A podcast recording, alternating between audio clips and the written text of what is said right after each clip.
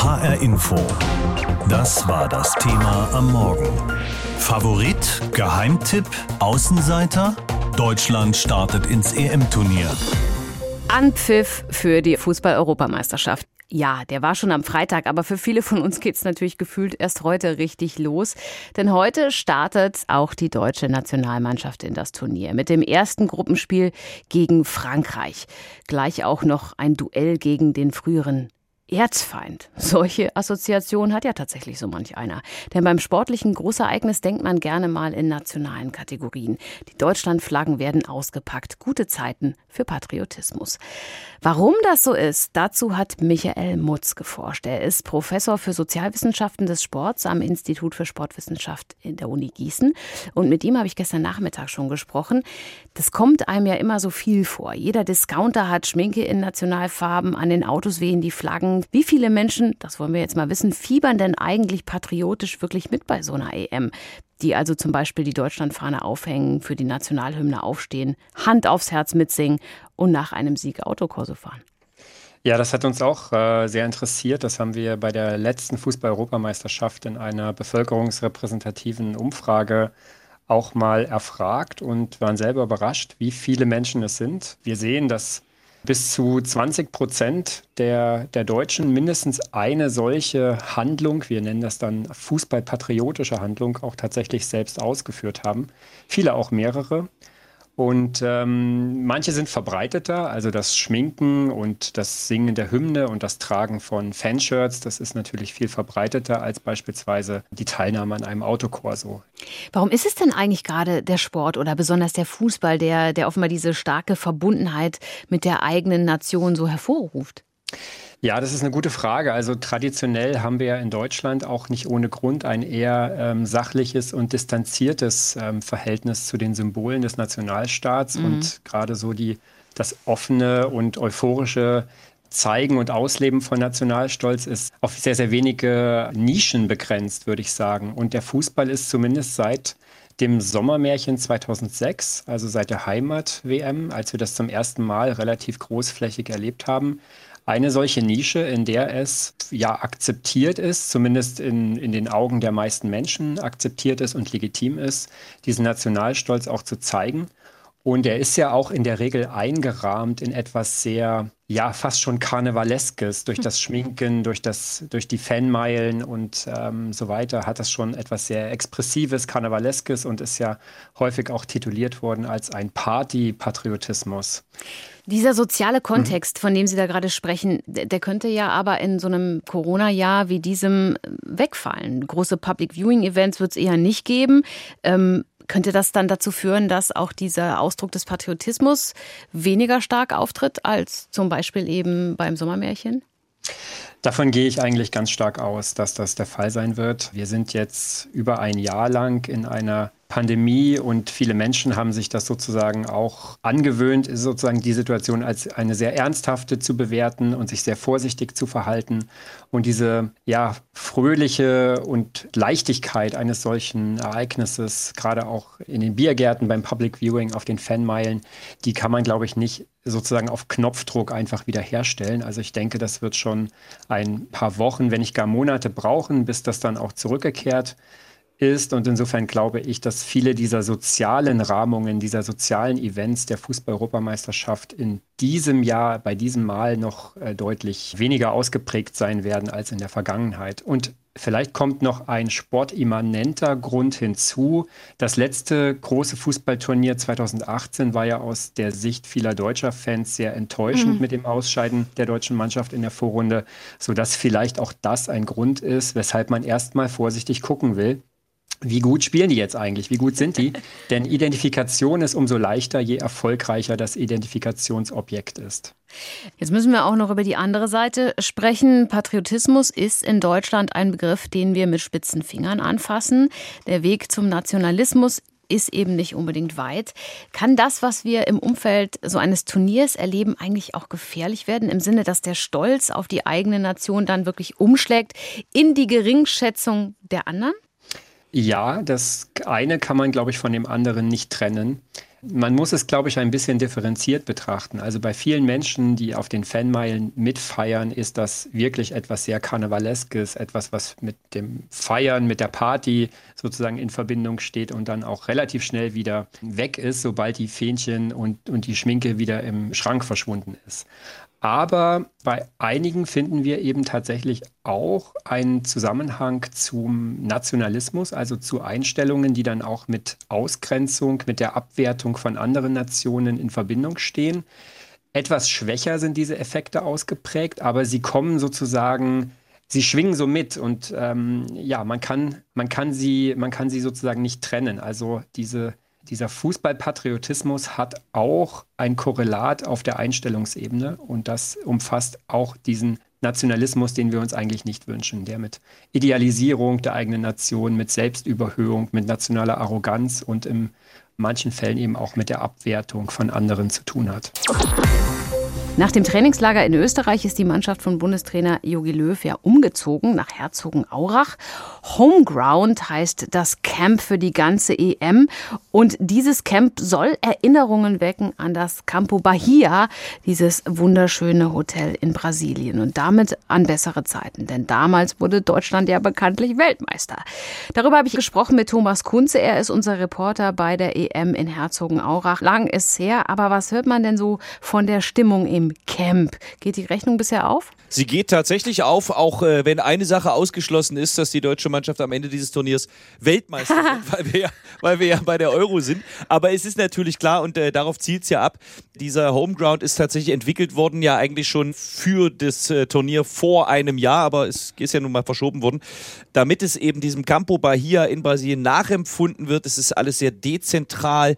Die Spieler leben in sieben WGs, in sieben Hütten, haben da ihren Freiraum und äh, man trifft sich eben trotzdem in der Mitte dieses Spielerdorfs, kann also den Teamgedanken spielen lassen, hat eine gemeinsame Lounge, äh, jedwede Freizeitmöglichkeit und es hat geklappt. Äh, das Team macht wirklich einen sehr, sehr harmonischen Eindruck.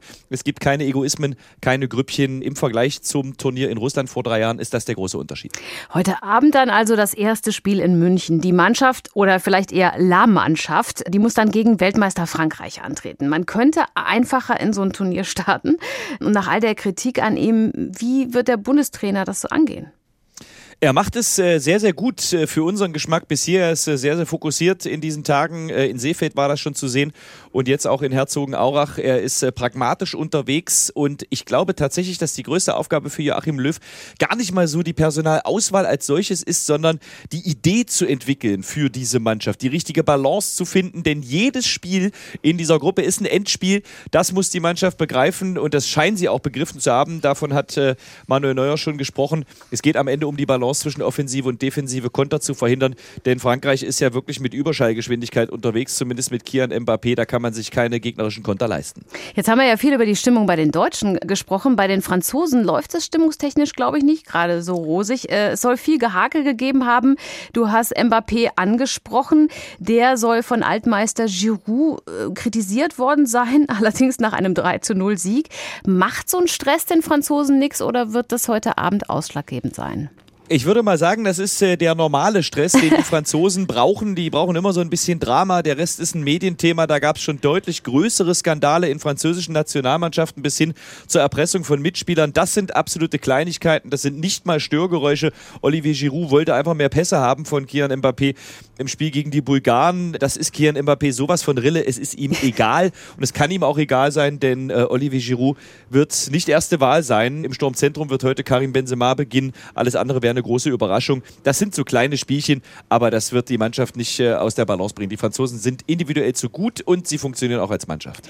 Jetzt zählt Deutschland in diesem Turnier nicht zu den Top-Favoriten. Könnte das vielleicht auch ein Vorteil sein, weil man bei vielen nicht so ganz oben auf dem Zettel steht? Das ist eine sehr, sehr gute Frage. Ist ja gar keine Frage. Es ist ein Gedanke, den ich absolut teile. Äh, es ist eine Position, aus der Deutschland noch nie in ein Turnier gestartet ist. Und ich habe es ja gerade schon gesagt, wenn man der Auffassung ist, jedes Spiel ist ein Endspiel, dann kann man es auch wie so ein Pokalspiel betrachten. Vierte Liga gegen Bundesliga. Und manchmal klappt das eben. Wir hören mal bei Manuel Neuer rein, der macht das mal relativ klar. Wir haben Respekt, aber es ist nicht so, dass wir uns hier irgendwie als Underdog sehen, sondern wir wollen einfach dieses Spiel hier zu Hause in München gewinnen. Weil, Achtung, Binsenweisheit, auch dieses Spiel bei 0 zu 0 beginnt und die deutsche Mannschaft heute in München vor 12.000 Heimfans spielen wird. Kann auch ein Faktor werden. Erinnern Sie sich noch an das Sommermärchen? Das waren noch Zeiten. Nicht nur fußballerisch. An jeder Ecke versammelten sich damals abends die Menschen in Straßencafés, Bier oder privaten Gärten, in Wohnzimmern, um Fußball zu gucken. Jetzt ist EM und sonnigstes Sommerwetter. Heute hat die deutsche Nationalmannschaft ihr erstes Spiel bei dieser Fußball-EM. Ein großer Auftakt gegen Frankreich in München. Für Fans fängt das Turnier erst jetzt so richtig an. Und gemeinsam macht Mitfiebern vom Bildschirm ja deutlich mehr Spaß. Wie ist denn das in diesen Corona-Zeiten? Was geht? Was ist erlaubt? Andrea Bonhagen erzählt, wie geguckt wird. Fanmeilen in Frankfurt, Berlin oder München, Hunderttausende von Menschen, nein. Aber gemeinsam gucken, das geht. Sogar mit 200 Menschen an einem Ort. Das machen von den hessischen Städten Büdingen in der Wetterau und Taunusstein im Norden von Wiesbaden. Sprecherin Julia Lupp aus Taunusstein erzählt, es müssen vorher Sitzplätze reserviert werden. Über ein Online-Ticketsystem können die Besucher entweder einen Liegestuhl sich buchen oder eine Bierzeltgarnitur für bis zu acht Personen. Wir gucken natürlich, dass wir die Abstände dann entsprechend einhalten und es herrscht Maskenpflicht bis zum Platz. Am Platz kann dann die Maske abgenommen werden und es gibt auch eine Bewirtung am Platz. Ein Liegestuhl kostet fünf, ein Biertisch 30 Euro. In Rothenburg an der Fulda bietet eine Sportagentur Platz für 200 im Schlosspark und der Bayerische Biergarten in Darmstadt hat auch Platz für 200 plus Geimpfte und Genesene. Hier sitzt man zum Gucken lauschig in einem riesigen Kastaniengarten. Wer zum Fußball kommt, kauft sich vorher ein Bändchen. So ist sicher, dass nicht zu viele kommen. Auch Patrick Eckelmann vom Wohnzimmer in Wiesbaden zeigt Fußball schon immer. Seit 30 Jahren Fußballer in den Jugenden tätig gewesen und äh, auch gespielt. Die Freunde kommen zum Fußball gucken vorbei. Jeder Schritt zur Normalität sei überlebenswichtig. Das Wohnzimmer erwacht gerade aus einem Winterschlaf quasi. Wir freuen uns, dass wir wieder Gas geben dürfen. Wir hatten jetzt knapp acht Monate geschlossen. Platz ist drinnen und draußen für 140 Menschen. Wer drinnen sitzt, braucht einen Test. So sind die Auflagen. Es gelten dieselben wie an anderen Tagen in der Gastronomie. Beim Public Viewing gilt, wie bei Veranstaltungen, draußen maximal 200 ohne Test. Immer Kontaktdaten angeben, am einfachsten wohl mit der Luca-App. Die meisten gucken aber zu Hause, alleine. Mm, ja, zu Hause auf dem Fernseher. Mit der Familie, mit Mutter, Vater und auch Bruder. Nein, ganz normal zu Hause. Auch alleine, weil sich meine Frau für Fußball kein bisschen interessiert. Also es ist halt mitten in der Woche und dann machen wir das daheim bei weit geöffnetem Fenster, weil das Wetter ja wenigstens schön ist. Mit Freunden gehen wir immer in Geisenheim zum Inder an der Linde. Aber halt in Corona-Zeiten wissen wir noch nicht so. Bei uns im Laden. Ja, ich denke schon, dass wir auch so ein bisschen ein paar gemeinsam gucken werden, ja. Zu Hause gilt in Hessen, was im Moment immer gilt, zehn Personen aus zehn Haushalten oder zwei große Familien. Lothar Wieler vom Robert-Koch-Institut mahnt beim Fußballgucken zu Abstand oder Maske. Wir äh, möchten nicht, dass die Zahlen durch solche Events natürlich wieder steigen. Gesundheitsminister Spahn erinnert sich an frühere Stammtischrunden im Münsterland, damals vor der Pandemie, und folgert, dass einige Regeln helfen könnten. Draußen Abstand, Alkohol macht per se nachlässiger, was Schutz angeht vielleicht etwas weniger Alkohol ist auch gesünder. Also Wasser in den Wein gießen oder Limo ins Bier. Dann kann man auch besser Tore zählen. 1-0 für Deutschland. 2-1 für Frankreich. 3-3 bis zur letzten Minute, 4-3 für Deutschland. Große Siege der DFB 11 gegen Le Bleu sind schon etwas länger her. Trotzdem ist Frankreich vor dem Spiel heute Abend irgendwas dazwischen, zwischen Traum und Trauma. Burkhard Hupe. Der Traum und das Trauma liegen ja eng beieinander. Auf dem Papier trennt sie nur ein Buchstabe. Auf dem Fußballplatz ist es kaum mehr. 2002 bei der WL hatten wir äh, Thierry Henry, Torschützenkönig England, Trezeguet, Torschützenkönig Italien und Gibril Cissé, Torschützenkönig Frankreichs. Und im Endeffekt null Tor und in der Vorrunde ausgeschieden. David Fillou ist ein Mann der Buchstaben. Er schreibt für die französische Sportzeitung L'Equipe. Und man kann ohne Übertreibung sagen, dass das eine schöne Arbeit sein muss, weil die französische Fußballnationalmannschaft ja einen wirklich schönen Fußball spielen kann. Euh, mit der französischen Nationalmannschaft ist es wie mit Chemie. Sie ist eine wunderbare Osmose aus jungen und erfahrenen Spielern. Olivier Giroud hatte zuletzt viel Zeit, sich so schlaue Gedanken zu machen, denn beim FC Chelsea saß er meistens auf der Bank. Kaum stillhalten kann dagegen Kilian Mbappé, denn der Mann ist sehr schnell zu Fuß und flott in der freien Rede. Spiele gegen Deutschland, sagt er, seien das, wovon man als Kind träumt und dass man selbstverständlich alle Anstrengungen unternehmen werde, diesen Traum mit einem Lächeln zu leben. Mais nous on aime jouer, on aime jouer contre ce genre d'équipe, c'est pour ça qu'on joue au football, jouer ce genre de match, c'est des rêves d'enfant, donc on, on va bien se préparer pour essayer de, de contrer cette équipe au maximum. Es gab ja ein bisschen Zoff zwischen Mbappé und Giroud, aber darin sollte man nun wirklich keine Hoffnungen auf einen deutschen Erfolg begründen, denn französische Nationalspieler zoffen sich erstens eigentlich immer bei großen Turnieren und zweitens sind sie in diesem Jahr einfach viel zu gut, um komplett zu versagen. Für mich ist Frankreich der absolute Topfavorit, ja. Sportschau-Experte Bastian Schweinsteiger weiß natürlich, dass das jetzt nicht gerade ein Insider-Tipp ist, aber er hat für diesen Tipp ein paar wirklich gute Gründe. Für mich ist Paul Pogba einer der entscheidenden Spieler in der Nationalmannschaft. Er macht unglaubliche Dinge im Spiel, was enorm der Mannschaft helfen kann. Und er hat eine unglaubliche Fähigkeit mit dem Ball, mit seinem Körper. Er kann alles. Und doch gibt es die nicht unbegründete Hoffnung, dass die Frage zwischen Traum und Trauma im Auftaktspiel der deutschen Mannschaft noch nicht entschieden ist. David Fiou jedenfalls der Mann der Buchstaben von der L'Equipe, kennt einen französischen Mitspieler, der sich gerade gegen die deutsche Mannschaft gerne mal mit aufwärmt. Ja, es gibt immer eine, eine Angst vor Deutschland in Frankreich. HR Info. Das Thema. Wer es hört, hat mehr zu sagen.